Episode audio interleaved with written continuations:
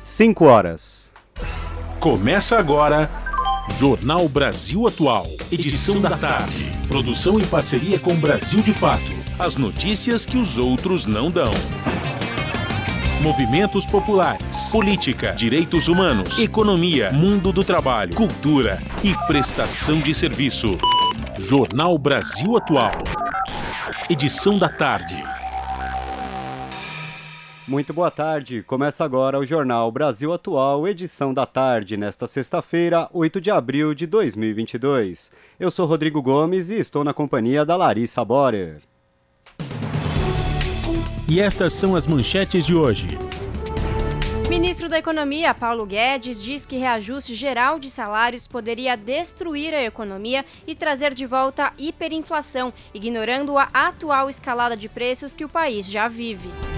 Governo federal anuncia bandeira verde na conta de luz para todos os consumidores e tarifas podem ser reduzidas em cerca de 20% a partir de 16 de abril. Bolsonaro comemora a rejeição do pedido de urgência para a tramitação do projeto de lei das fake news na Câmara dos Deputados. Para o presidente, o texto contra mentiras nas redes sociais acabaria com a liberdade de manifestação. PSB oficializa a indicação do ex-governador paulista Geraldo Alckmin como vice na chapa do ex-presidente Lula. O petista destacou que a aliança tem como missão reconstruir o Brasil pós-Bolsonaro. Protestos Bolsonaro Nunca Mais vão ocorrer neste sábado em todo o Brasil. Atos são continuidade do Fora Bolsonaro e também contra o aumento do custo de vida, a fome e o desemprego centrais sindicais aprovam 35 propostas para apresentar aos candidatos nas eleições gerais deste ano. O texto foi elaborado durante a Conferência Nacional da Classe Trabalhadora, a CONCLAT, encerrada nesta quinta-feira. Dados do Sistema de Alertas do Instituto Nacional de Pesquisas Espaciais, o INPE, divulgados nesta sexta-feira, mostram que a Amazônia registrou o pior desmatamento da história no primeiro trimestre deste ano. Agora são 5 horas e 2 minutos no horário de Brasília. Participe do Jornal Brasil Atual, edição da tarde, por meio dos nossos canais. No Facebook, facebook.com barra Rádio Brasil Atual. No Instagram, arroba Rádio Brasil Atual. No Twitter, arroba Ra Brasil Atual. Ou no WhatsApp, o número você já conhece, 11 96893 7672.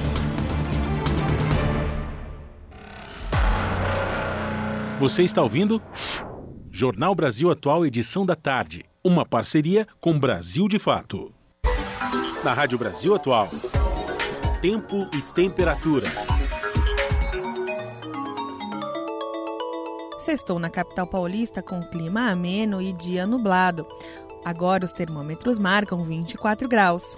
Tem previsão de chuva agora no final da tarde, durante o período da noite e madrugada. Essa chuva vem em áreas localizadas com intensidade moderada.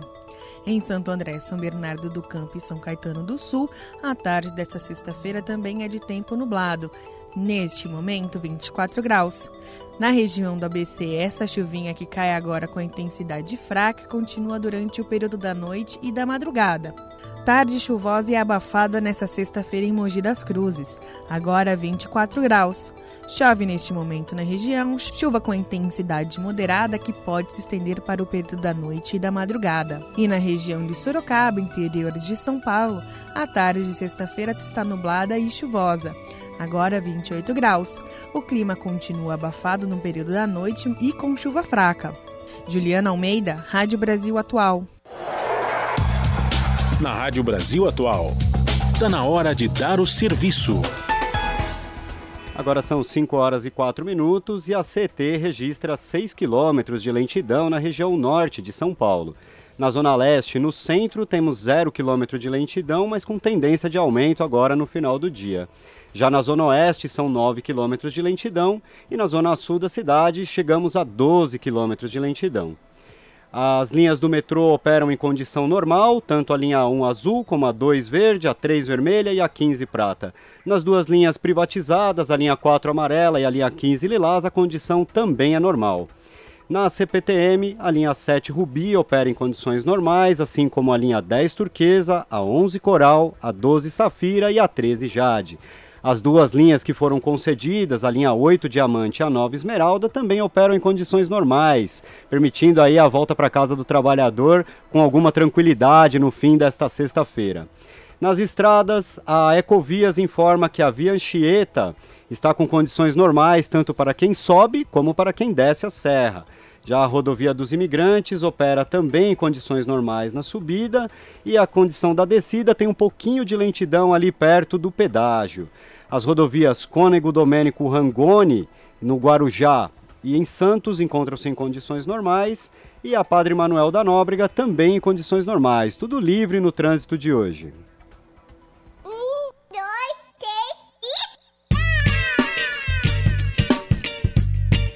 Yeah, yeah, yeah, yeah, rapaziada! Aqui quem fala é o DJ1. Eu estou aqui na Rádio Brasil Atual, 98,9 FM, mandando aquele som da pesada para vocês. As notícias que as outras não dão e as músicas que as outras não tocam, você ouve aqui.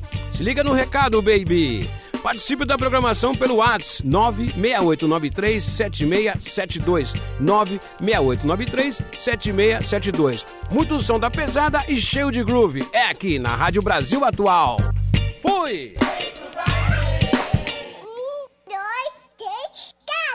Fábio Balbini, o mestre da mesa. Jornal Brasil Atual. Edição da tarde. Horas mais 6 minutos. O ministro da Economia, Paulo Guedes, afirmou que um reajuste geral de salários poderia destruir a economia. Ele disse que o aumento reviveria a lógica da indexação do período de hiperinflação que ocorreu no país entre os anos 1980 e início dos anos 1990. Segundo Guedes, o país está cada vez mais firme no caminho da prosperidade. Vários governos anteriores achando que o Brasil não estava mais uh, num caminho razoável. Uh, aliás, até o contrário, estávamos no caminho da miséria, andando na direção de que alguns vizinhos nossos aqui já tomaram e já chegaram, alguns deles já chegaram à miséria, apesar de terem rendas per capita bem mais altas há poucos anos atrás. E o Brasil não, o Brasil está cada vez mais firme no caminho da prosperidade. O governo estuda dar reajustes salariais, mas ainda não tem plano fechado de quanto seria ou para qual setor. No momento, o governo lida com uma greve dos servidores federais. Os funcionários do Banco Central mantêm uma paralisação desde o início da semana.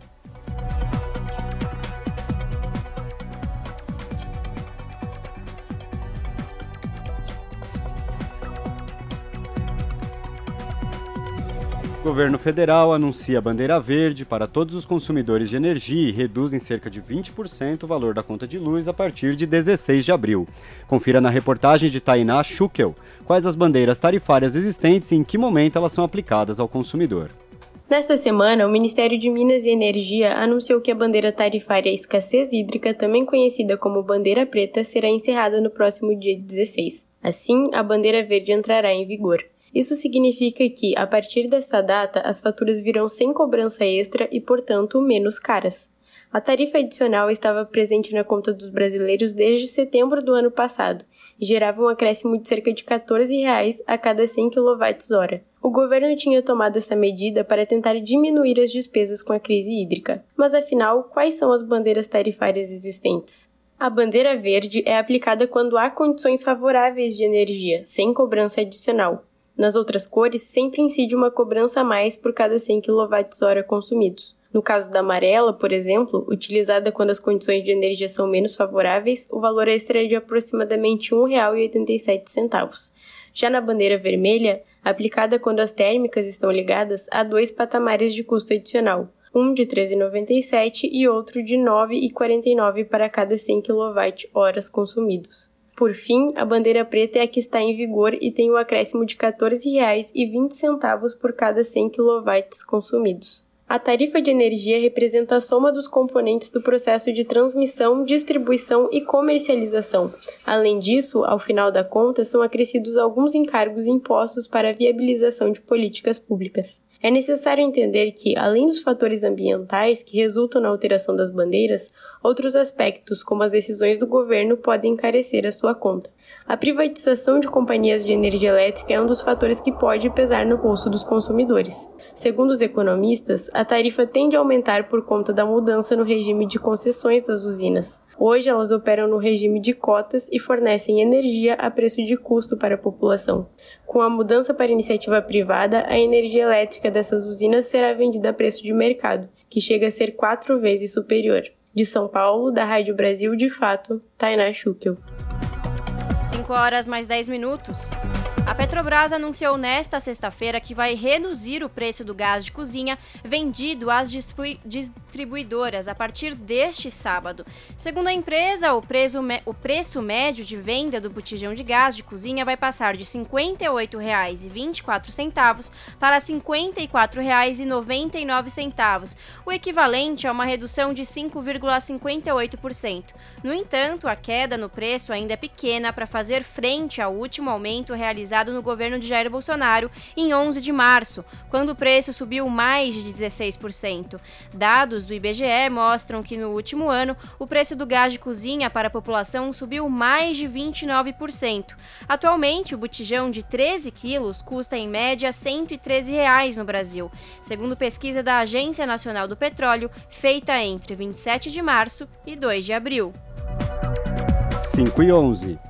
Índice do Preço dos Alimentos da FAO, da Organização das Nações Unidas para Alimentação e Agricultura, chegou a 159 pontos em março, uma alta de 12,6% se comparado ao mesmo período de fevereiro, um outro mês de recorde desde a criação do índice em 1990. Da ONU News, em Nova York, as informações com Mônica Grayley.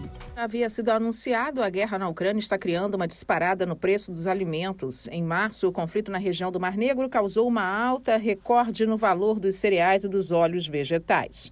A Organização das Nações Unidas para a Alimentação e Agricultura, FAO, divulgou nesta sexta-feira o índice do preço dos alimentos com uma alta de 12,6%, se comparado ao mês de fevereiro, com a marca de 159,3%. Essas são as maiores altas desde a criação do índice em 1990. Juntas, Rússia e Ucrânia concentram quase 30% da exportação global de trigo e 80% das exportações de girassol. A Rússia é ainda o maior exportador de fertilizantes. A interrupção em ambos os países é sentida no sistema agroalimentar mundial. A subida no preço da cesta básica em março foi de 33,6% se comparada ao mesmo período no ano passado. O diretor-geral da FAO, Chu Dong-ju, alerta sobre as consequências da guerra para a segurança alimentar.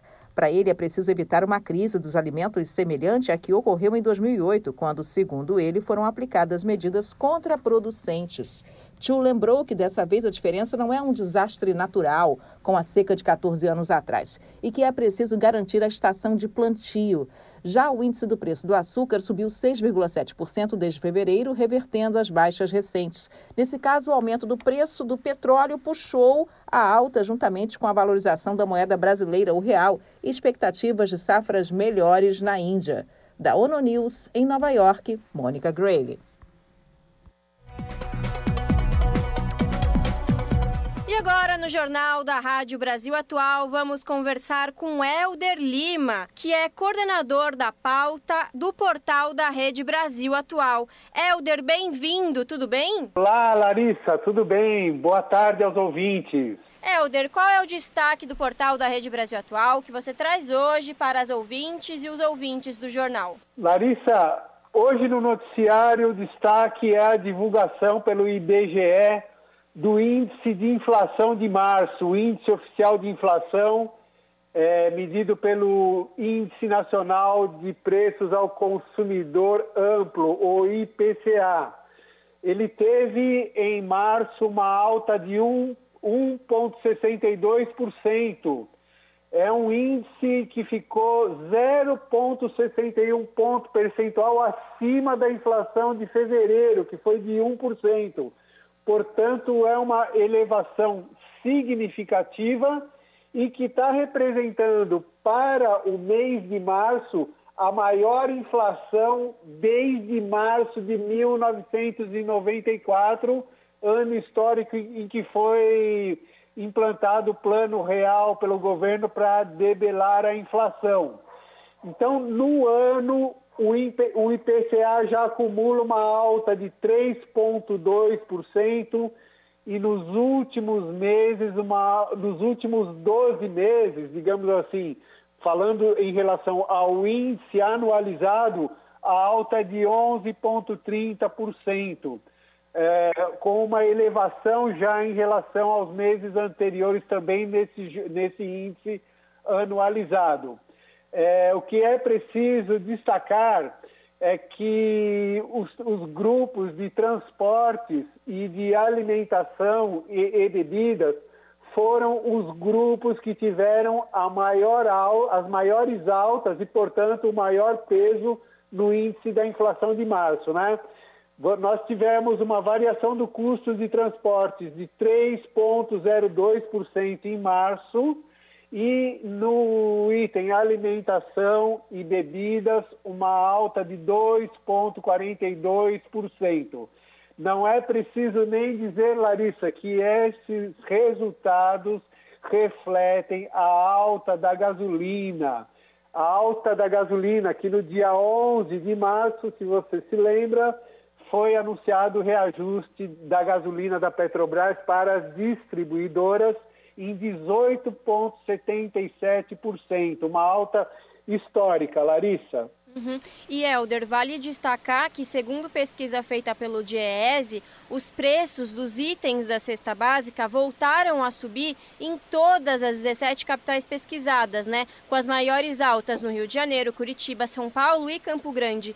E assim, Helder, não tem expectativa de melhora nesse cenário, né? É importante a gente destacar que esse resultado divulgado hoje é ruim para o presidente Jair Bolsonaro.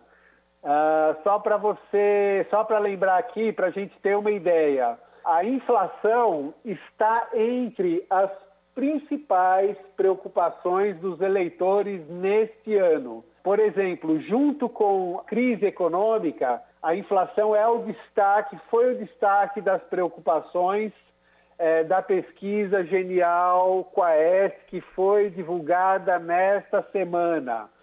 Também a, a, mesma pesquisa eleitoral também perguntou quem é o maior responsável pela alta dos combustíveis. E para 24% da população é o presidente Jair Bolsonaro, enquanto para apenas 15% da população é a Petrobras. E se não bastasse isso, Larissa, a pesquisa XP e PESP, também pesquisa eleitoral, a última que foi divulgada na quinta-feira, mostrou que para 63% da população a economia do país está indo no caminho errado, onde se conclui que essa alta do combustível e a, a, política de preços de paridade internacional dos combustíveis é algo que não conta com reconhecimento e apoio da população.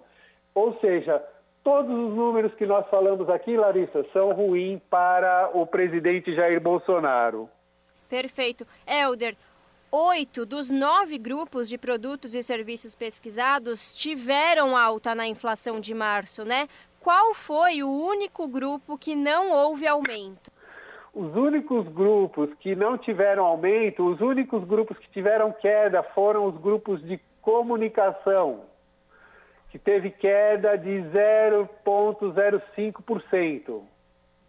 Esse foi o único, a única variação negativa. Os, os, grupos de educação é, e despesas pessoais tiveram altas moderadas de 0,15 e 0,59, respectivamente. Tá aí. Para conferir na íntegra essa reportagem e ter acesso a outros conteúdos, acesse o site do portal redebrasilatual.com.br. Helder, muito obrigada, bom final de semana e até a próxima. Obrigado, Larissa. Até a próxima. Boa tarde, boa tarde aos leitores. Aos, aliás, boa tarde aos ouvintes. Falamos aqui com o coordenador de pauta Helder Lima, no jornal Brasil Atual. Você está ouvindo? Jornal Brasil Atual, edição da tarde. Uma parceria com Brasil de Fato. 5 e 19. O presidente Jair Bolsonaro comemorou nesta quinta-feira a rejeição do pedido de urgência para a tramitação do projeto de lei das fake news na Câmara dos Deputados. Antes, Bolsonaro já havia afirmado em evento no Banco do Brasil, em Brasília, que o texto, se aprovado, acabaria com a liberdade de manifestação nas redes sociais. Na live de ontem, Bolsonaro criticou o deputado Orlando Silva, do PCdoB, relator do projeto, a quem chamou de propagador de fake news. Fala em fake news, o Orlando Silva é o que espalhou fake news agora no tweet dele. Mafiosos, os áudios da irmã de Adriano da Nóbrega levam um assassinato para dentro do Palácio do Planalto. Quer mais fake news do que isso? Alguém me aponte um motivo que eu poderia ter para matar a Marielle, Marielle Franco. Motivo nenhum, zero. É um negócio que não dá nem para discutir mais. No entanto, no tweet postado pelo deputado Orlando Silva, não há qualquer citação ao nome da Marielle Franco. Bolsonaro leu na íntegra em sua live e, em ato falho, relacionou os áudios da irmã do ex-policial militar Adriano da Nóbrega ao assassinato da deputada. Bolsonaro afirmou ainda que o país já possui leis para responsabilizar pessoas que disseminem desinformação nas redes. Debatedores demonstram preocupação com a influência das fake news nas eleições de outubro. Essa é a opinião unânime de especialistas que participaram no debate sobre impacto das fake news nas eleições, promovido pela Escola da Câmara. Da Rádio Câmara de Brasília, Silvério Rios. Não há dúvida de que é preciso haver algum tipo de controle sobre a comunicação nas redes sociais especificamente e na internet de um modo geral. Essa é a opinião unânime de especialistas que participaram do debate sobre impacto das fake news nas eleições promovido pela Escola da Câmara. O evento aconteceu exatamente um dia depois de o plenário ter rejeitado um requerimento de urgência para a votação da proposta que ficou conhecida como PL das fake news. O projeto, além de combater as notícias falsas, também cria uma série de dispositivos para regular a ação das empresas de tecnologia no impulsionamento de publicações por robôs, direcionamento de fluxo de tráfego na internet, compartilhamento por aplicativos de mensagens instantâneas, entre outros. Uma das críticas feitas ao projeto é de restrição ao direito à liberdade de expressão, ou seja, de que o cidadão pode ter limitado seu direito de se comunicar pelos novos meios que usam a internet. Para o consultor legislativo e doutor pela Universidade de Coimbra, Guilherme Pinheiro, a proposta, na verdade, garante direitos que hoje as pessoas não possuem. O projeto de lei criava criou vários direitos para os usuários, tá? Diferentemente do que falam que ele iria cercear a liberdade ou a expressão de uma forma ampla, pelo contrário. É, de certa forma, o projeto de lei até estendia o direito de expressão e de liberdade de expressão para os usuários que hoje estão sujeitos a uma, a uma plataforma a, uma, a uma moderação pelas plataformas que é completamente desregrada. Tá? Então, para isso, por exemplo, o Comitê Gestor da Internet iria criar diretrizes para que as próprias plataformas fizessem é, é, é, as, suas, as suas regras de moderação e depois iria chancelar, iria ratificar essas diretrizes das próprias plataformas. Seria uma espécie de autorregulação regulada. Tá? Então, não tem nada de que os usuários estariam de, é, desprotegidos. Pelo contrário, eles estariam mais protegidos do que estão hoje. A proximidade das eleições gerais do Brasil em outubro foi um ponto sobre o qual os debatedores demonstraram ter grande preocupação. Com a rejeição do requerimento de urgência para o projeto das fake news, pode ser que não haja tempo para a votação da proposta. A professora e doutora em processo civil, Edilene Lobo, ressaltou ser imprescindível que o legislativo crie um instrumento para evitar que as notícias falsas possam, mais uma vez, ter papel decisivo nas eleições do país está mais que claro que fake news impactam sim o processo eleitoral, por quê? Seja por gerar uma crença em algo que não corresponde à realidade, seja por propiciar a fadiga com um carrossel de informações inúteis, seja para cancelar, perseguir as fake news, claro, tem marcado notadamente as eleições brasileiras. Para o professor e procurador do Estado do Rio Grande do Sul, José Luiz Bolzan, é preciso aperfeiçoar a legislação para que as leis se adaptem ao desenvolvimento da tecnologia. Bolzan revelou surpresa com o que ele chamou de desinformação que é propagada nas plataformas digitais. Eu fico, às vezes, estupefacto mesmo quando a gente tem, é, por meio de uma tecnologia do século XXI, né, uma cultura medieval transitando. Né? Quando se, fa se faz alguns discursos terraplanistas ou alguns discursos que são completamente é, anticientíficos, é, que toda construção moderna já demonstrou, e nós usamos meios tecnológicos do século XXI para promover esse tipo de, de é, conteúdo. Como requerimento de urgência para a votação imediata do projeto das fake news foi rejeitado pelo plenário, agora a Câmara deve criar uma comissão especial Após ser discutida e votada nessa comissão especial, a proposta ainda tem de ser votada novamente onde teve origem, no Senado Federal, por ter sido modificada pelos deputados. Da Rádio Câmara de Brasília, Silvério Rios. 5h25. Relativamente desconhecido, indicado para a presidência da Petrobras, já perdeu eleição para deputado estadual e defende privatização químico José Mauro Ferreira Coelho foi secretário de ministério e recebeu medalha da Assembleia Legislativa do Rio de Janeiro. Mais detalhes com Douglas Matos. O químico José Mauro Ferreira Coelho, de 57 anos, foi indicado pelo governo federal para a presidência da Petrobras.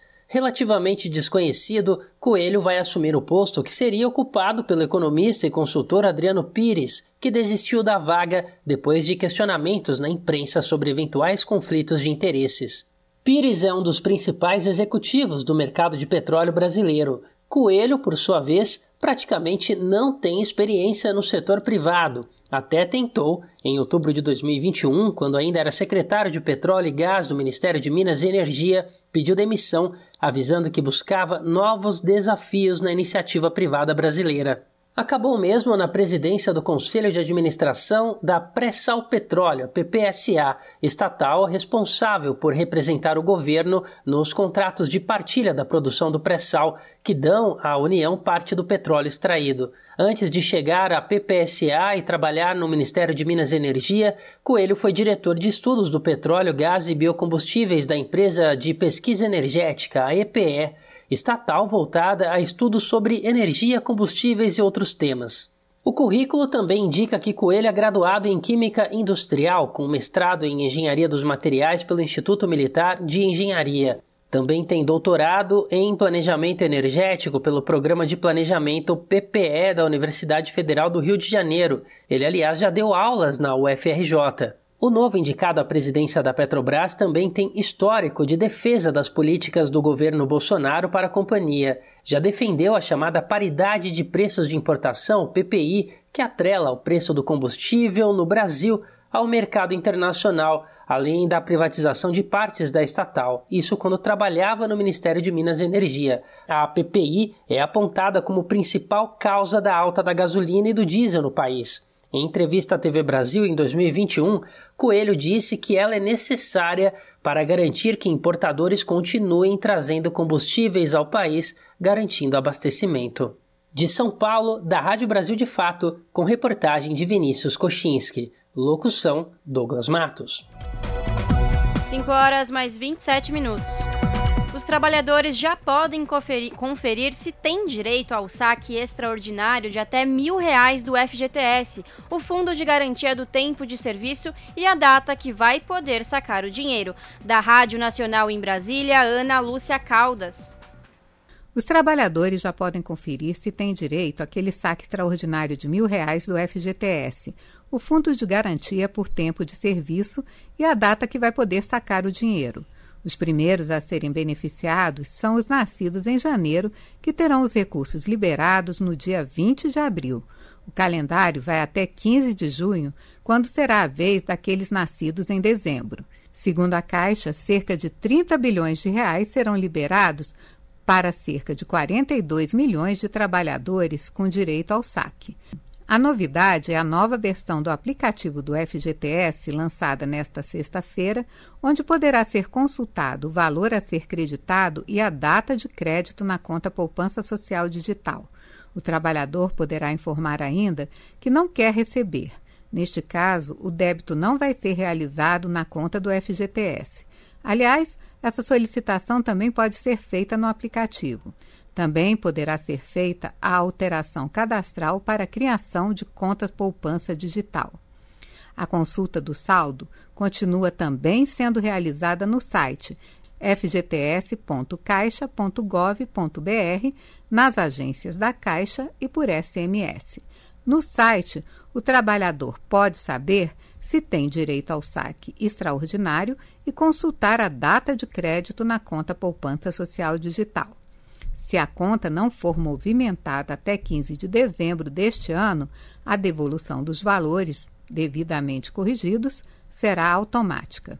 Da Rádio Nacional em Brasília, Ana Lúcia Caldas. 5 e 29. PSB formaliza a indicação do ex-governador Geraldo Alckmin como vice na chapa do ex-presidente Lula. Lula e Alckmin se reuniram com as direções nacionais de seus partidos na manhã desta sexta-feira. De Brasília, as informações com Paulo Motorim. As direções nacionais do PSB e do PT se reuniram em São Paulo em mais uma sinalização que aponta para uma aliança nas eleições presidenciais. O encontro, que aconteceu nesta sexta-feira, 8 de abril, formalizou a indicação do ex-governador Geraldo Alckmin como vice na chapa do ex-presidente Lula nas eleições de outubro. Para celebrar a união, a direção do PT precisa aprovar o nome do ex-tucano o que deve acontecer antes do final deste mês. Participaram do encontro o presidente do PSB, Carlos Siqueira, o governador de Pernambuco, Paulo Câmara, e o prefeito de Recife, João Campos, entre outros integrantes da legenda. Glaze Hoffmann, presidenta do PT, e outros partidos de centro-esquerda também marcaram presença. No final da reunião, Lula fez um curto pronunciamento com elogios a Alckmin. O ex-presidente disse que o ponto da união entre os dois é a capacidade capacidade de dialogar com todas as classes sociais do país com o mesmo respeito, sem distinção. Vamos tratar com o mesmo respeito um catador de papel na rua desse país o empresário da maior empresa desse país. Vamos tratar com o mesmo respeito um trabalhador sem terra e um grande fazendeiro. Nós queremos mostrar que nós queremos governar esse Brasil para todos, mas as pessoas têm que saber que o nosso coração estará voltado para as pessoas que mais necessitam. Lula ainda relembrou o posto de vice-governador ocupado por Alckmin sob liderança de Mário Covas. E o Alckmin aprendeu o serviço do Covas durante seis anos, depois foi governador, vários mandatos, e vocês sabem que isso nós precisamos para consertar o Brasil. A experiência do Alckmin, a minha experiência e os compromissos que nós temos que assumir o petista também agradeceu ao Partido Socialista Brasileiro pela união entre as siglas. Para ele, é possível que duas forças com projetos diferentes, mas princípios iguais, se juntem em um momento de necessidade. De Brasília, da Rádio Brasil de Fato, Paulo Motorim. As notícias que os outros não dão. Jornal Brasil Atual. Edição da tarde. Uma parceria com Brasil de Fato. Plenos Poderes, o jogo de forças na política brasileira, trocado em miúdos pelo jornalista Rodrigo Viana, comentarista político do Brasil de Fato. Agora são 5 horas e 32 minutos e nós vamos conversar com o analista político e colunista do Brasil de Fato, Rodrigo Viana. Boa tarde, Rodrigo. Tudo bem? Boa tarde. É o meu xará, Rodrigo, não é isso? Isso mesmo. Tudo bem, um abraço, um prazer falar contigo, com a Larissa com todas e todos que nos acompanham aí para mais uma coluna. Sexta-feira sempre é dia de fazer esse balanço da semana, né? É isso aí. E hoje nós temos aí a, o anúncio né, da oficialização da chapa entre Lula e Alckmin. O PSB oficializou a candidatura do ex-governador como vice na chapa, né? Como que você avalia a confirmação dessa chapa, Rodrigo? E ela é mais relevante agora para o momento da eleição ou para a sustentação de um futuro governo? Olha, eu imagino que seja mais relevante para a sustentação de um futuro governo. O Lula, talvez sozinho, pudesse até ganhar a eleição, não sozinho, né, como vice é, de, um, de um partido mais progressista, poderia talvez ganhar a eleição, mas ganharia sem abrir portas, sem mostrar disposição de diálogo, sem quebrar barreiras que precisam ser quebradas, se o objetivo é, como diz o Lula, uma reconciliação, uma reconstrução nacional. Como nós estamos partindo do princípio de que não estamos numa situação revolucionária, de enfrentamento total, mas numa situação de reconstrução pela democracia, o Lula adotou esse caminho, para muita gente surpreendente, né? porque o Alckmin é um adversário, o Alckmin continua sendo o que ele é, quer dizer, um homem eh, de posições liberais, privatizante, quando foi governador, uma série de, de, de, de posturas duras uh, por exemplo, com grevistas, com categorias eh, profissionais. Mas a aliança é justamente com o Alckmin, com o Alckmin que é tudo isso que eu acabei de falar. Porque o Lula, o que ele está propondo não é uma aliança entre iguais, é uma aliança entre diferentes. Entre um bloco de centro-esquerda comandado pelo Lula e por um setor do bloco mais conservador que topa se aliar ao Lula numa perspectiva de reconstrução democrática. Então é isso que nós temos pela frente, vamos ser bem realistas, né? Ninguém está fazendo de conta que o Alckmin é um, virou um progressista, apesar do Lula ter até brincado que agora vai ser o companheiro Alckmin, mas o Alckmin é uma pessoa que dizem, né, os interlocutores, o próprio Fernando Haddad costuma falar isso, que quando o Haddad foi prefeito e o Alckmin governador, que era um homem de diálogo com, com quem você fazia combinações e ele cumpria, leal, né, com posições claras e leais, que sabe negociar. Então é o Lula está contando com isso. Eu acho que é, é, é menos para a eleição, uh, apesar dele ter um papel também na eleição, e muito mais para num futuro governo. Eu não digo nem para formar maioria na Câmara, que também é importante e tal, mas para abrir portas, para mostrar disposição de diálogo com empresários, com pequenos é, é, industriais, com o que sobrou né, da, da indústria brasileira, setor de serviços. O, o, o Alckmin pode ter esse papel, já que governador de São Paulo, ele tem diálogo com centenas de, de, empresários, né? Ele foi a pessoa que mais tempo ficou à frente do governo de São Paulo. Então, ele, acho que ele vai ter esse papel, é, consolida algo que já estava previsto, né? O Lula, então, encerra esse capítulo de construção da chapa e pode se dedicar agora a fazer campanha, né? A partir, pelo menos, para pré-campanha Brasil afora, que muita gente tem cobrado isso também, né, Rodrigo? É verdade, tá na hora de começar a colocar o bloco na rua mesmo, né, Rodrigo? Isso. E agora a Larissa tem uma pergunta aqui para fazer para você. Vamos lá. Rodrigo, boa tarde, tudo bem? Boa tarde. Tudo jóia, Larissa. Então, essa semana, algumas declarações feitas por Lula não foram bem aceitas pelos conservadores, pela ala militar, como, por exemplo, sua fala sobre exonerar 8 mil militares, né? E a que todo mundo deveria ter o direito de abortar. Qual sua análise, Rodrigo, sobre essas declarações e como isso afeta sua relação com os militares, com os evangélicos, enfim? É, eu, eu acho que foram, são falas bem diferentes. Eu colocaria é, elas foram tratadas em bloco, né? Eu vejo os analistas, os colunistas aí da imprensa tradicional. Ah, o Lula, o Lula falou várias coisas aí que desagradaram. Bom, mas são diferentes. Vamos lá. Na questão militar, eu acho que o Lula tem toda a razão de fazer esse enfrentamento claro e não perde nenhum voto ao fazer isso. Porque os militares são parte do projeto bolsonarista. Infelizmente, a corporação, através de generais, de comandantes, constituiu uma espécie de um partido, que eles já haviam constituído na ditadura de 64. E, de novo, agora, ocupam cargos, pegam boquinhas e ajudam a sustentar um governo lamentável. Né? O, o ministro da Saúde da morte foi um ministro militar. Nós temos ministros militares nas Minas Energia, nós temos ministros militares em todo lado. Então, o Lula fazer esse enfrentamento com os militares, eu acho necessário, demarca um terreno. E ele não perde um voto com isso. Agora, em relação ao aborto, uh, eu acho, inclusive, que não foi bem essa frase do Lula, né, que todo mundo tem direito. O que ele disse foi que a questão do aborto é uma questão de saúde pública. O que, gente, é, é o óbvio, né? É, se não puder falar isso também, nós estamos onde, né? Mas o que as pessoas contestam é, será que era o momento, justo agora que está se compondo uma, uma frente mais ampla, que o Lula está acenando para um centro, um centro para uns setores conservadores que votam nele também, querem votar nele. Será que era o momento de fazer esse debate agora? Por mais que a gente respeite e ache que é necessário e que outros países da América do Sul já fizeram, a Argentina, a Colômbia, o Chile está fazendo, né? Ah, países europeus já fizeram esse debate também. Então o Brasil vai ter que encarar esse debate do aborto, não tem como fugir. E aliás não deve fugir porque as pessoas morrem fazendo aborto clandestino, as mulheres, né? Mulheres. Então, a, a, dúvida é se foi o melhor momento. E eu acho que é bem diferente da questão dos militares. Eu acho que talvez pudesse ter sido um, um pouquinho mais bem calibrado, escolhido assim a maneira, mas uh, é difícil. Numa campanha você vai sempre desagradar, né? Agora, eu acho que o terceiro ponto é que foi o mais complicado, viu, Larissa? Que foi quando o Lula disse que acha que os, uh, os setores organizados devem ir para a porta das casas dos parlamentares e pressionar os parlamentares e suas famílias.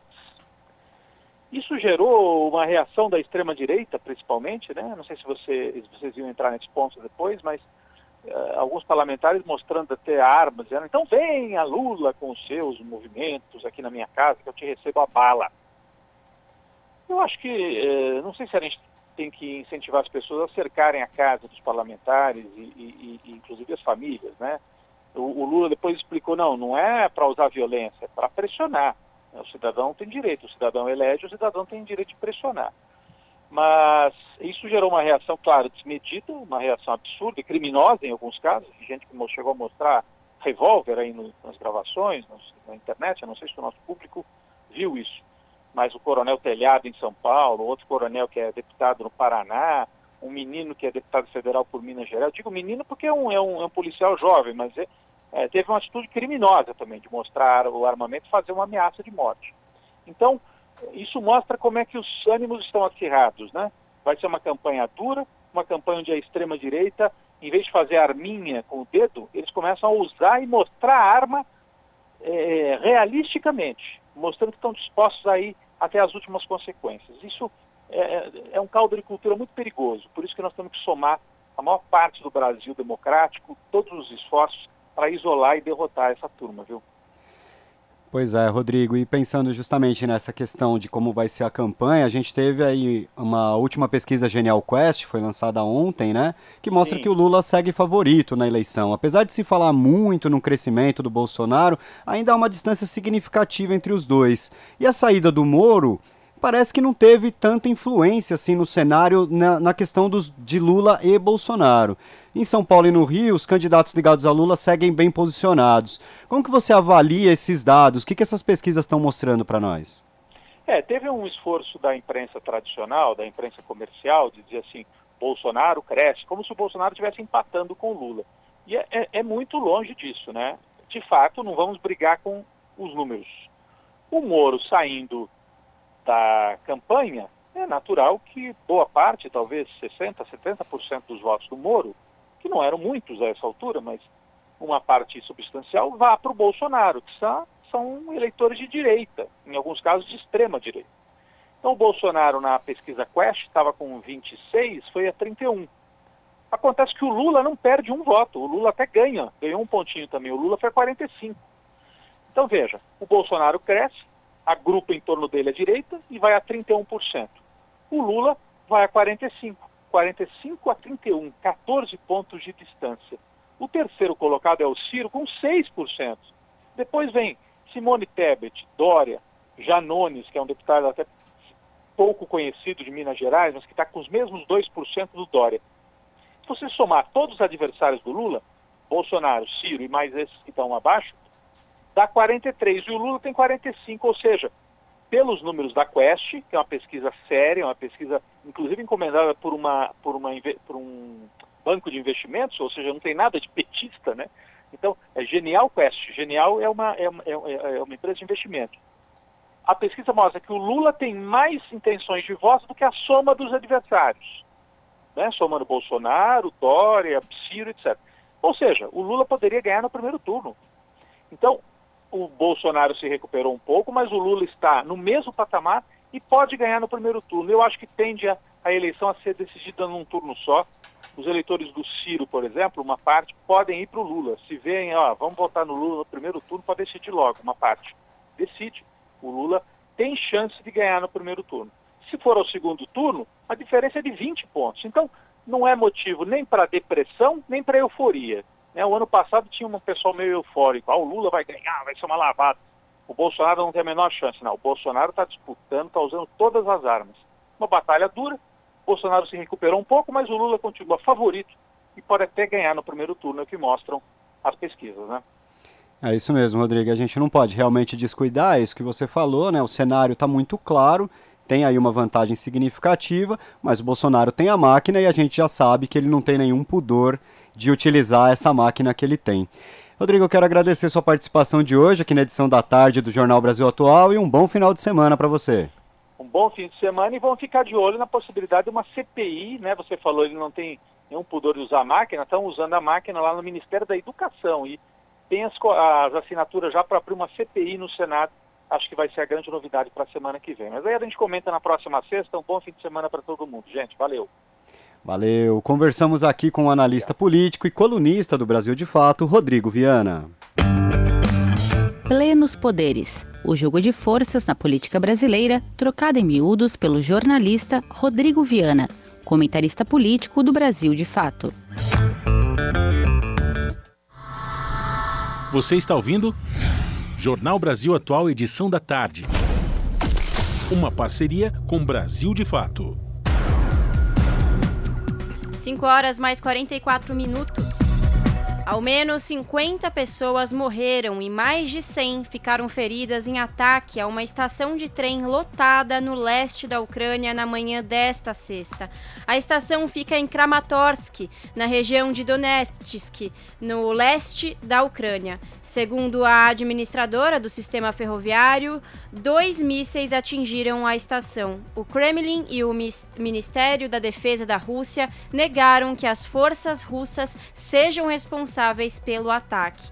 Há dois dias, a Ucrânia pede que moradores das cidades do leste da Ucrânia deixem às pressas a região, onde, segundo Kiev, Moscou planeja grandes ataques à região e que já tem o controle de algumas cidades. As regiões de Kharkiv, Donetsk e Lugansk são as mais atingidas pelas batalhas na Ucrânia, especialmente depois que as forças russas deixaram a região no entorno de Kiev. Importância de semicondutores e da multinacional de Taiwan, TSMC, expõe encruzilhadas das lutas globais entre Estados Unidos e China. Reportagem do Brasil de Fato destaca como as sanções de Taiwan contra a Rússia ajudam a explicar a disputa global por hegemonia tecnológica e geopolítica. As informações com Thales Smith.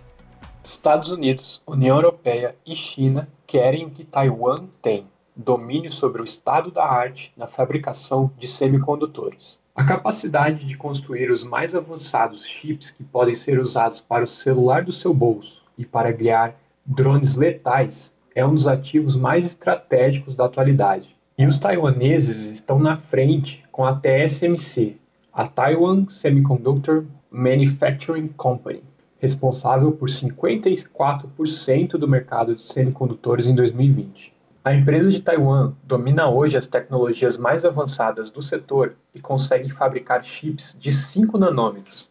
Para se ter uma ideia, nem a estadunidense Intel consegue replicar esse feito. Diante dessa supremacia, a Apple abandonou uma parceria de mais de uma década com a Intel e contratou a TSMC para fabricar os processadores de seus MacBooks e iPhones. Após a Rússia invadir a Ucrânia, a empresa de Taiwan anunciou que seguiria as sanções aplicadas pelo Ocidente e deixaria de exportar seus produtos para os russos.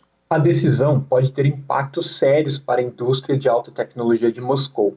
Apesar da TSMC ter duas fábricas na China, a companhia taiwanesa segue as diretrizes da Casa Branca. Além disso, antes de sancionar a Rússia, ela também deixou de vender para a Huawei, a principal empresa chinesa de smartphones e telecomunicações. O Brasil de Fato conversou sobre o tema com Isabela Nogueira, professora do Instituto de Economia da Universidade Federal do Rio de Janeiro. Segundo ela, que também é coordenadora do Lab China, o Laboratório de Estudos em Economia Política da China, as atitudes da empresa taiwanesa já eram esperadas. A influência que as empresas as empresas taiwanesas recebem vem diretamente de Washington. Então é absolutamente coerente que a TSMC coloque sanções contra a Rússia nesse momento. É absolutamente coerente. Ela não está sob a influência da política externa chinesa. Localizado em uma ilha que o governo da China continental classifica como rebelde, Taiwan é cliente militar bilionário dos Estados Unidos. Além disso, é centro estratégico da liderança tecnológica global, podendo, nesse sentido, ajudar a explicar a atual disputa global por hegemonia. Para não ficar atrás na corrida tecnológica, Estados Unidos e União Europeia coordenam planos que prevêem mais de uma centena de bilhões de dólares em investimentos no setor. Esse movimento dos países para acabar com a dependência externa faz sentido. A professora Isabela Nogueira lembra que a China, por exemplo, gasta mais importando semicondutores do que com petróleo. Então, tem uma dependência muito grande de empresas de tecnologia norte-americana, mas de empresas que estão fora do seu território, do seu território nacional, como é o caso, por exemplo, da TSMC que está em Taiwan. Então, indubitável que, a despeito de todo o esforço tecnológico ah, em torno dos semicondutores, ainda é um segmento no qual ah, os chineses enfrentam aí desafios tecnológicos bastante significativos. E, ao mesmo tempo, a gente sabe dessa questão estratégica que é Taiwan. Após a vitória dos comunistas na Revolução Chinesa de 1949, o governo de Chiang Kai-shek refugiou-se na ilha de Taiwan e fundou um governo pró-Estados Unidos. A unidade territorial chinesa é um assunto controverso e tanto Pequim como Taipei, a capital taiwanesa, afirma representar a verdadeira China.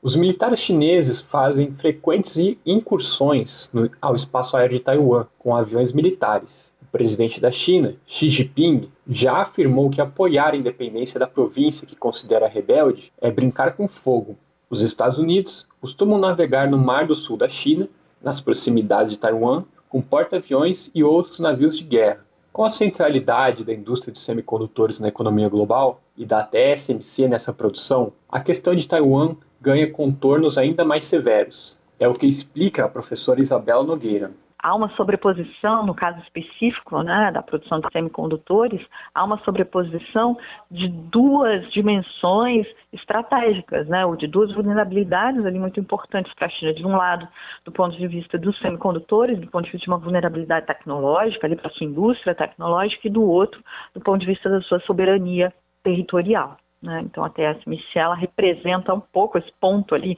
de encontro dessas duas grandes vulnerabilidades chinesas. Apesar do vizinho poderoso e responsável por parte da vitalidade econômica da ilha, as relações comerciais com os Estados Unidos são estratégicas para a TSMC.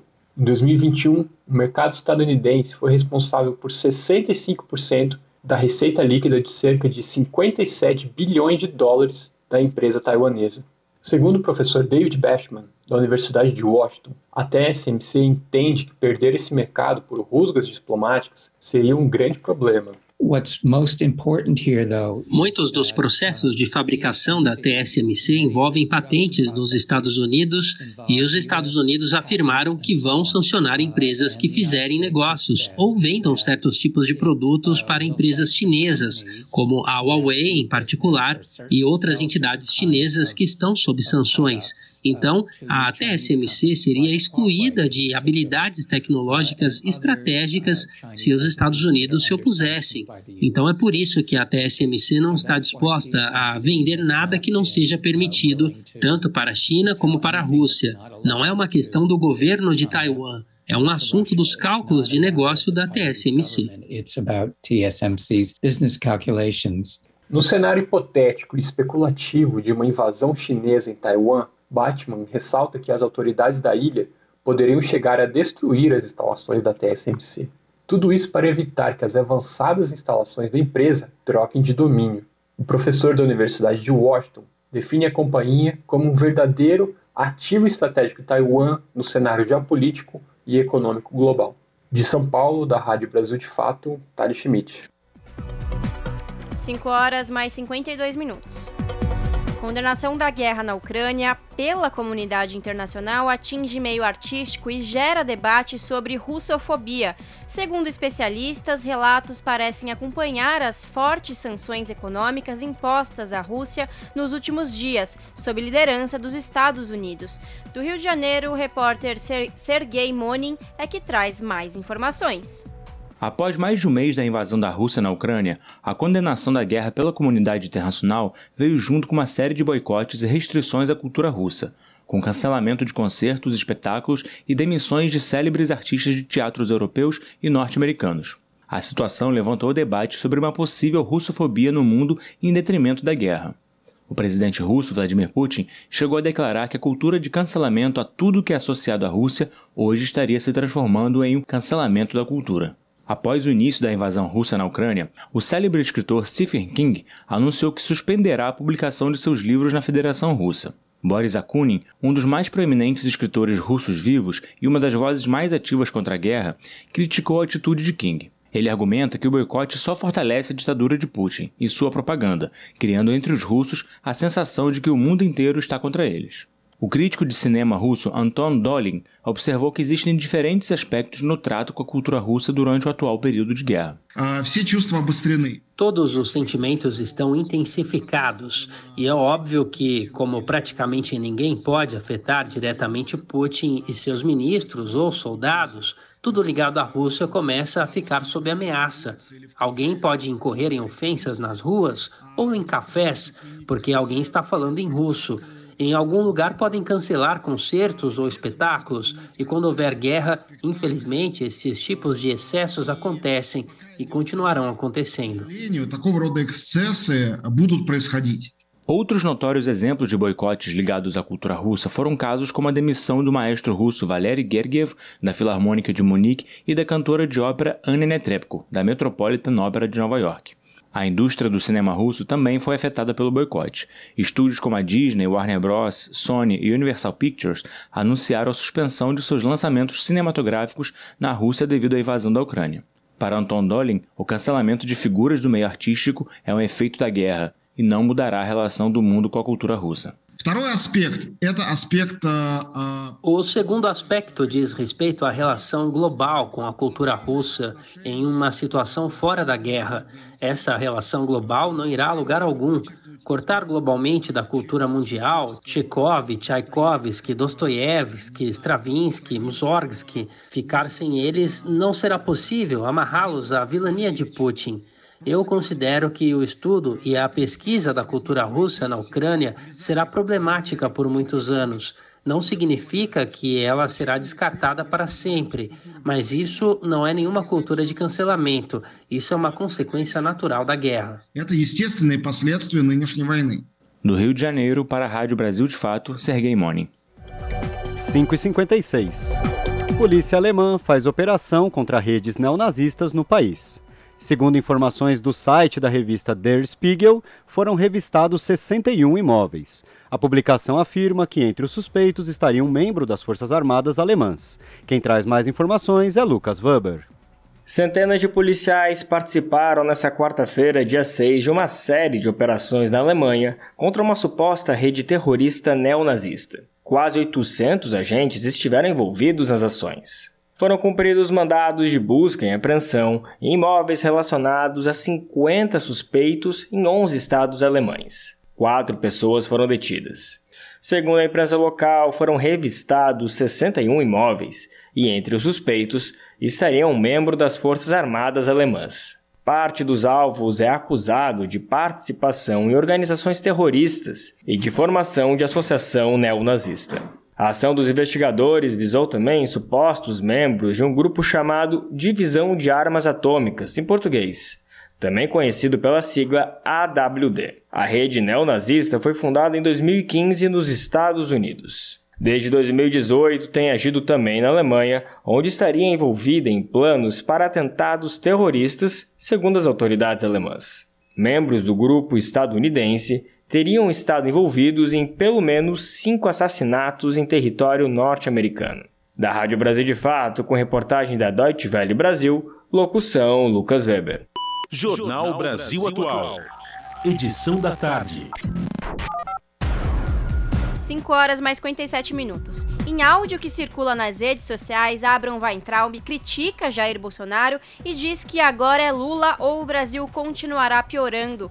Críticas do ex-ministro da Educação a Bolsonaro estão ligadas à relação do presidente com o Centrão. Os detalhes com Lucas Weber. O ex-ministro da Educação Abraham Weintraub fez uma série de críticas a Jair Bolsonaro. Em áudio que circula nas redes sociais, ele também disse que o ex-juiz Sérgio Moro não seria uma opção viável para assumir a presidência.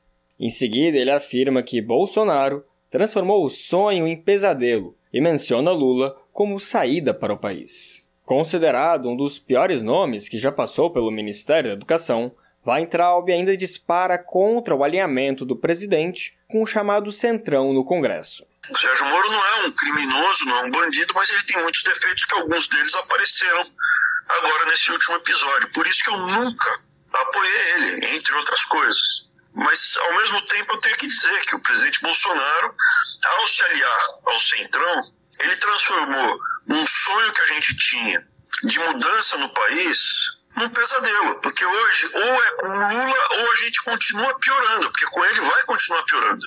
O presidente Bolsonaro reeleito vai ter, historicamente, o segundo mandato de um presidente costuma ser pior do que o primeiro mandato. Não é no Brasil, é no mundo inteiro. Um mandato, um segundo mandato do presidente Bolsonaro mais fraco que o atual, vai ser um horror. Vai ser um horror. Pré-candidato a governador de São Paulo, Weintraub foi rejeitado por Bolsonaro, que lançou o Tarciso de Freitas, do Republicanos, para concorrer ao cargo. Após a repercussão do áudio em que sinaliza achar que Lula é melhor do que o atual presidente, o ex-ministro da Educação gravou um vídeo para dizer que apoia o presidente.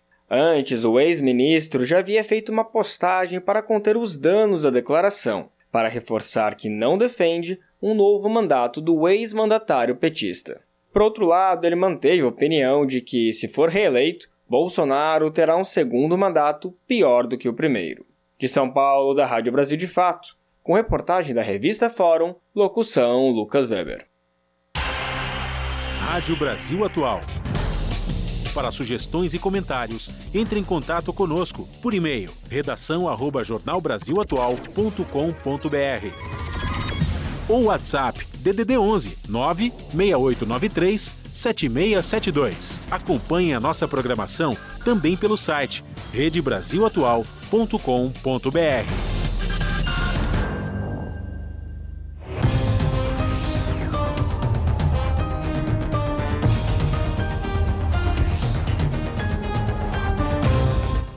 Seis horas. E agora vamos falar com Ana Flávia Quitério, apresentadora do seu jornal, que começa logo mais às 19 horas na TVT, canal digital 44.1. Ana, boa noite. Olá, Rodrigo e Lares, uma excelente noite de sexta, finalmente sexta-feira, sextou, a vocês e a todos os ouvintes da Rádio Brasil Atual. E vamos aos destaques da edição de hoje aqui do seu jornal. Bolsonaro nunca mais. Contra o aumento dos combustíveis e do gás, não à fome e ao desemprego. É com esse mote que os brasileiros vão às ruas neste sábado contra Jair Bolsonaro, que tenta a reeleição. O movimento é puxado por lideranças sociais e centrais sindicais, que chamam toda a população para participar.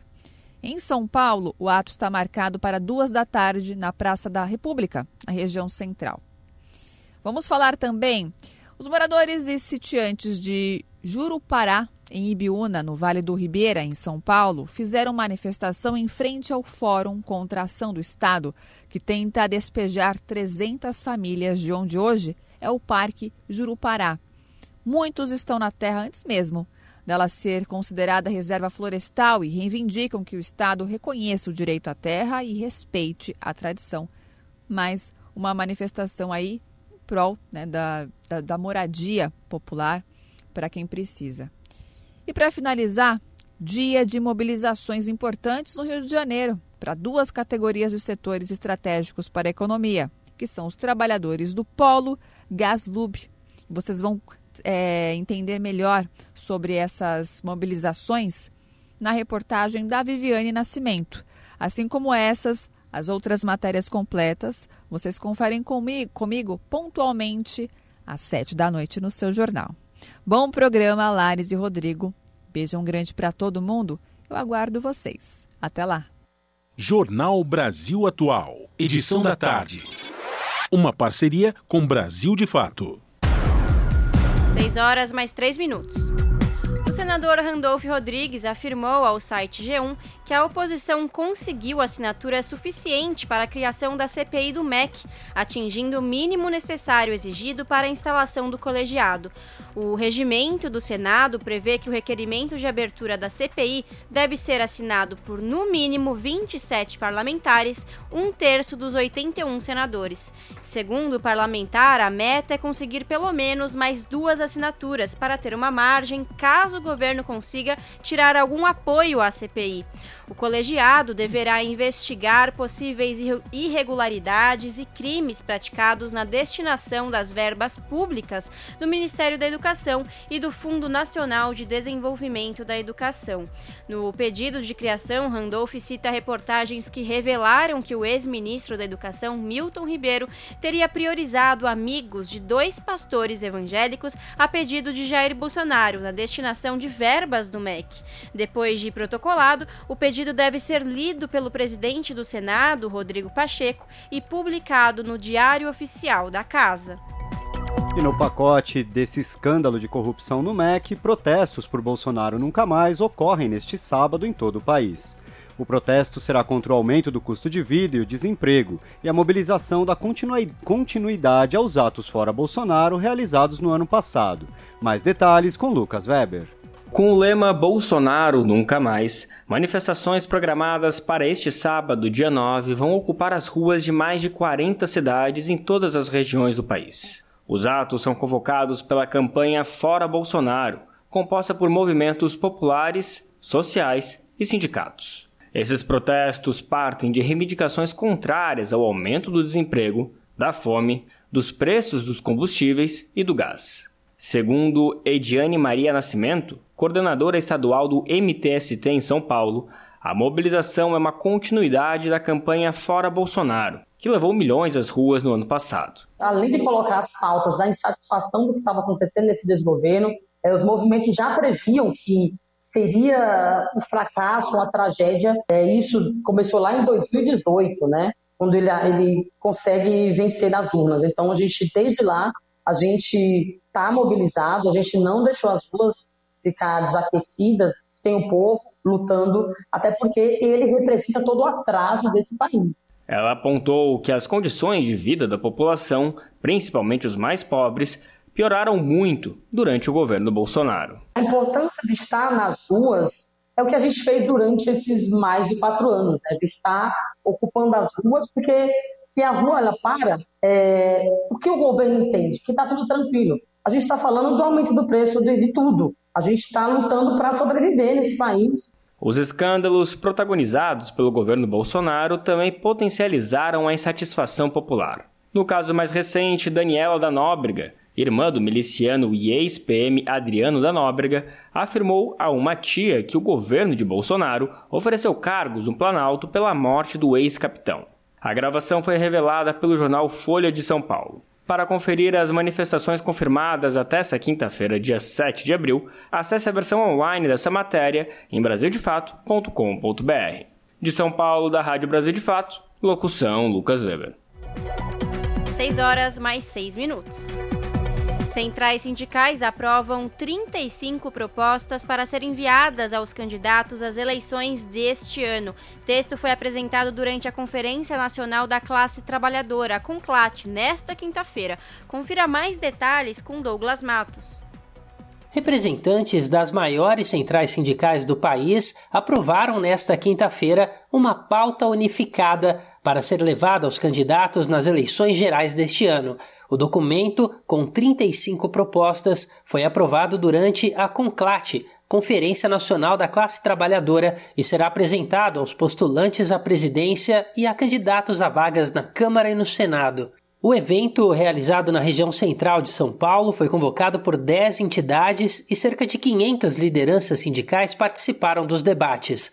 Ainda no contexto das eleições, o evento deixou claro que as centrais pretendem aumentar a representação de parlamentares ligados a trabalhadores e sindicatos no Congresso Nacional. Em discurso, Sérgio Nobre, presidente da CUT, a Central Única dos Trabalhadores, afirmou que o país trava uma luta contra o fascismo e pediu união.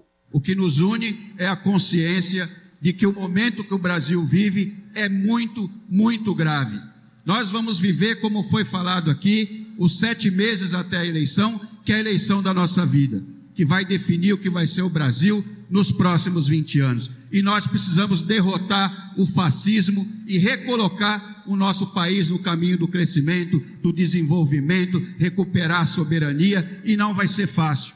O documento aprovado nesta quinta-feira tem propostas que, segundo as centrais, espelham o modelo de desenvolvimento necessário para o Brasil O texto tem propostas em três grandes temas: medidas emergenciais para a garantia de empregos, direitos, democracia e a vida, medidas estruturais para a garantia de direitos trabalhistas, previdenciários e sindicais e estratégia de desenvolvimento com redução das desigualdades.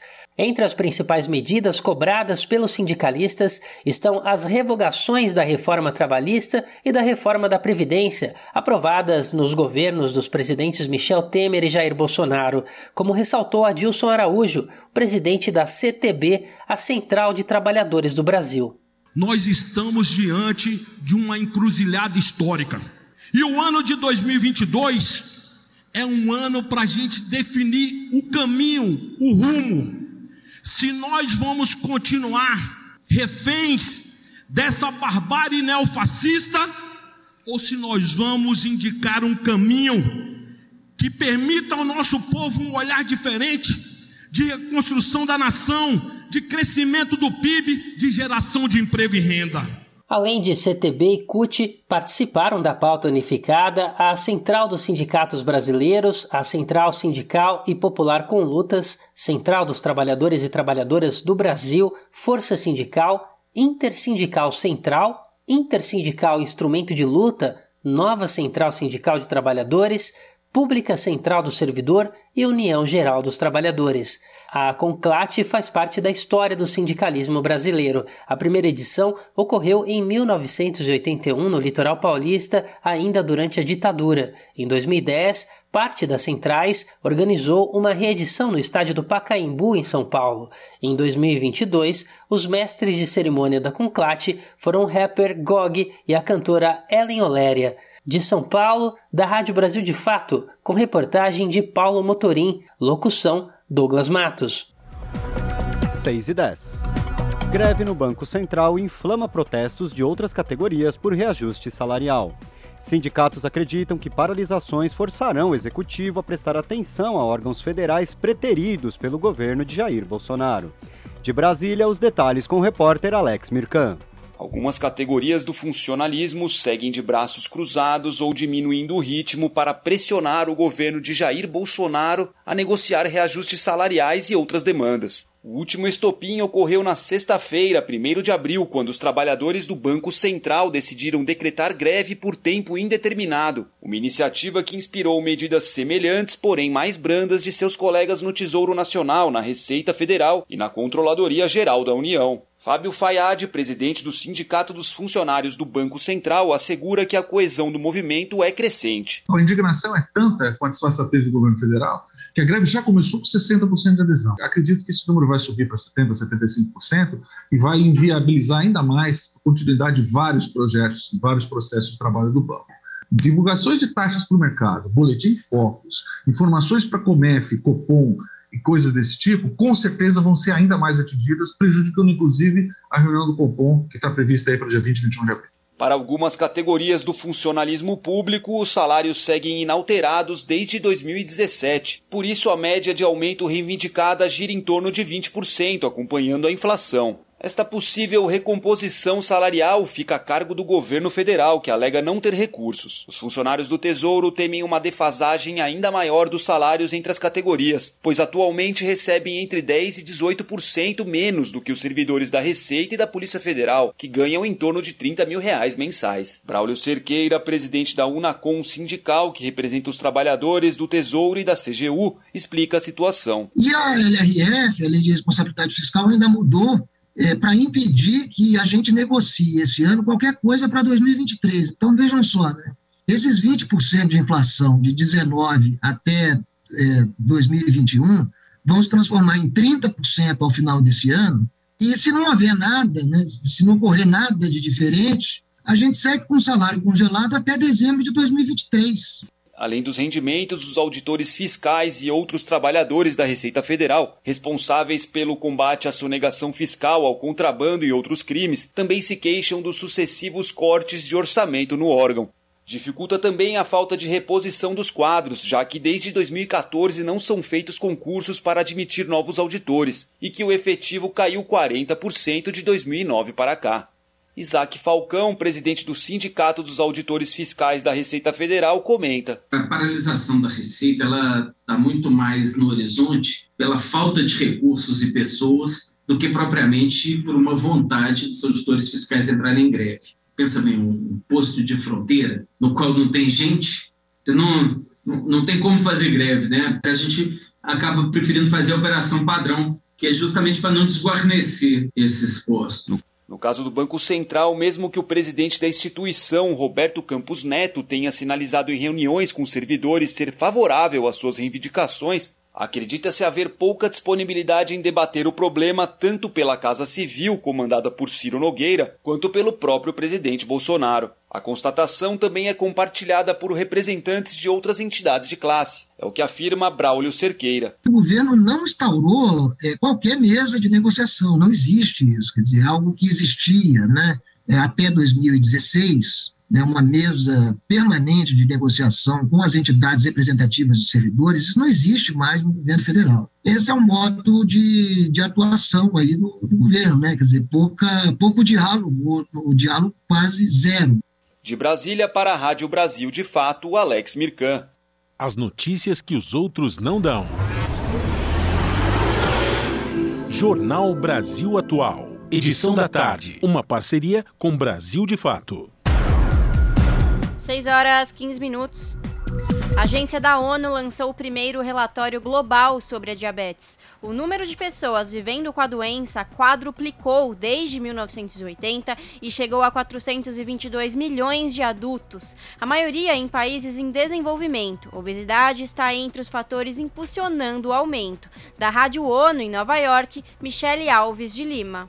O Dia Mundial da Saúde, este ano celebrado em 7 de abril, é dedicado ao diabetes porque o número de pessoas que têm a doença, especialmente adultos, está aumentando muito rapidamente. Foi o que explicou à Rádio ONU diretor do Departamento de Controle de Doenças Crônicas e de Prevenção da Violência e dos Traumatismos da Organização Mundial da Saúde, Etienne Krug. Nos anos 80, havia como 100 milhões de pessoas com diabetes. Hoje tem quatro vezes mais. Temos mais de 422 milhões de pessoas adultas através do mundo sofrendo do diabetes. E isso tem consequências, porque as pessoas com diabetes têm risco mais elevado de ataques cardíacos, cerebrais, de problemas de visão, problemas renais e amputações, e têm mortalidade prematura mais alta. Segundo a OMS, o excesso de peso e a obesidade são fatores impulsionando esse dramático crescimento. Etienne Krug citou ainda a alimentação que não é saudável, com muitas gorduras e açúcares, e a falta de exercício físico como causas da doença. A agência da ONU lançou esta quarta-feira seu primeiro relatório global sobre o diabetes, destacando a necessidade de aumentar medidas de prevenção e tratamento para a doença. Outro desafio importante é a detecção do diabetes e acesso às medicinas, que em muitos países não tem ou são muito caros. Por exemplo, hoje, no Brasil, são quase três dias de salário de uma pessoa de salário baixo para comprar um mês de tratamento de insulina. O diretor da OMS disse ainda que, globalmente, uma em cada três pessoas tem excesso de peso e uma em cada dez é obesa, fatores importantes de risco do diabetes tipo 2. Segundo Etienne Krug, o Brasil, como em todo o mundo, tem visto um aumento no número de pessoas com sobrepeso e obesidade. A agência da ONU calcula que mais da metade dos adultos brasileiros estão acima do peso e 20% estão obesos. Com isso, diabetes já atinge 8,8% das mulheres e 7,4% dos homens. Da Rádio ONU em Nova York, Michele Alves de Lima. 6 e 17. De acordo com os dados do Sistema de Alertas do Instituto Nacional de Pesquisas Espaciais, o INPE, divulgados nesta sexta-feira, a Amazônia registrou um desmatamento de mais de 312 quilômetros quadrados em março, área 15% menor do que a registrada em 2021. Por outro lado, o primeiro trimestre deste ano foi o pior da série histórica do Instituto. Janeiro, fevereiro e março, meses que geralmente não estão no foco dos desmatadores, tiveram juntos 941 mil quilômetros quadrados de floresta perdida, o que representa uma alta de 64% em relação ao mesmo período do ano passado. E o senador Paulo Paim, do PT do Rio Grande do Sul, pediu durante sessão do Senado que a Câmara aprove o projeto que declara feriado nacional o 20 de novembro para a celebração do Dia Nacional de Zumbi e da Consciência Negra. Reportagem de Regina Pinheiro. O Dia Nacional de Zumbi da Consciência Negra é comemorado anualmente em 20 de novembro, data de morte do líder do Quilombo dos Palmares. A lei de 2011, que oficializou a homenagem, não declarou o dia como feriado nacional, o que ocorre somente em municípios e estados que aprovaram leis específicas, como justificou o autor do projeto, o senador Randolfo Rodrigues, da Rede Sustentabilidade do Amapá. A proposta foi aprovada pelo Senado em agosto de 2021 e enviada para análise da Câmara. Relator do texto, Paulo Paim, do PT do Rio Grande do Sul, considera que o feriado nacional irá enfatizar e valorizar a luta do povo negro e pediu para que os deputados aprovem o projeto. Até o dia de hoje, tentamos tornar um feriado nacional, a exemplo, como foi Luther King nos Estados Unidos.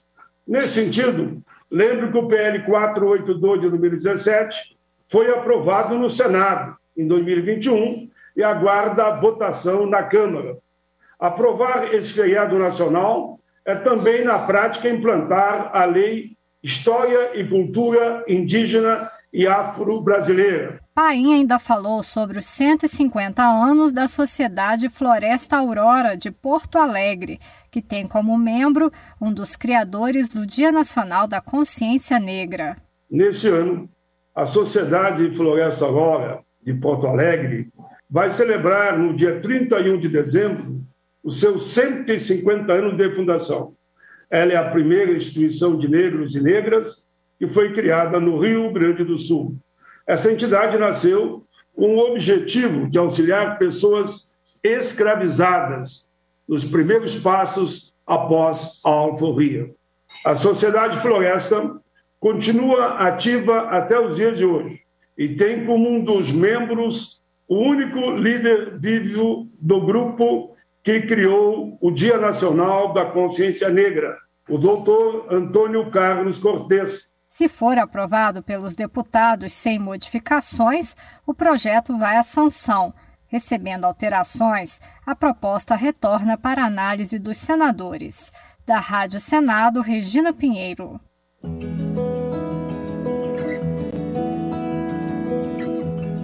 Momento agroecológico.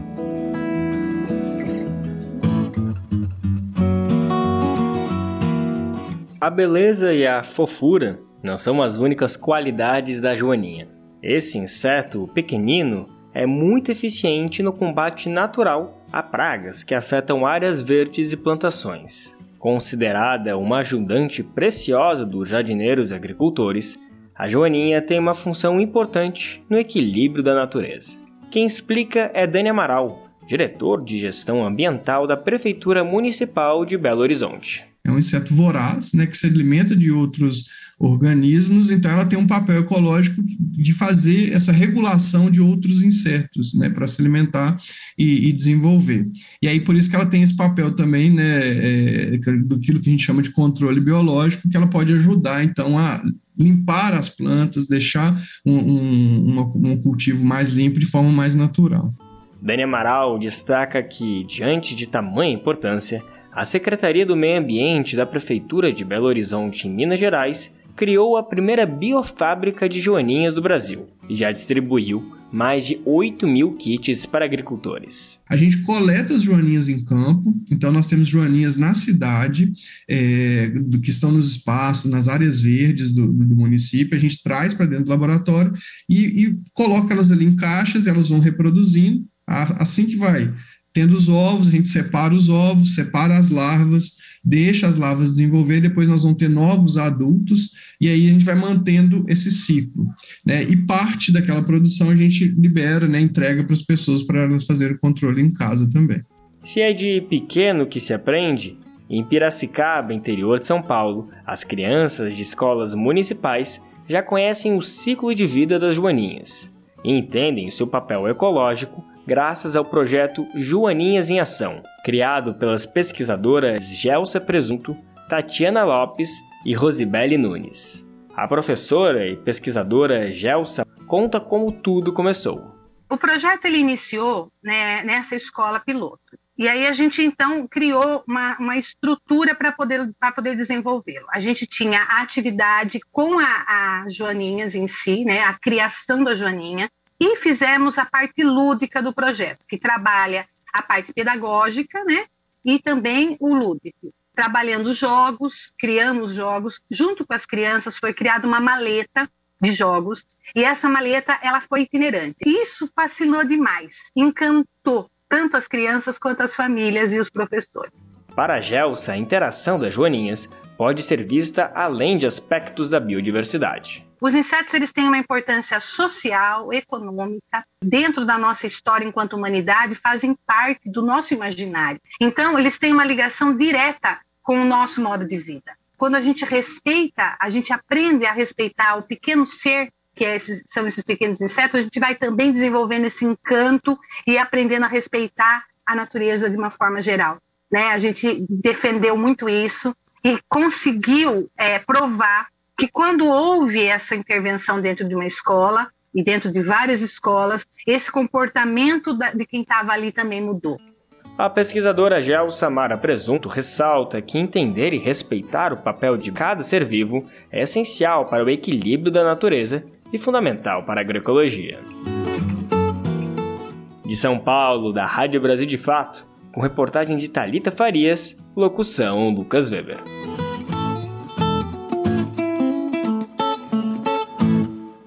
As notícias que os outros não dão. Jornal Brasil Atual. Edição da tarde. Uma parceria com Brasil de Fato.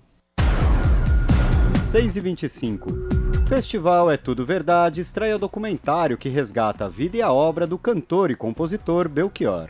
O longa Belchior, Apenas um Coração Selvagem, terá sessões simultâneas presenciais em São Paulo e no Rio, além de exibições online.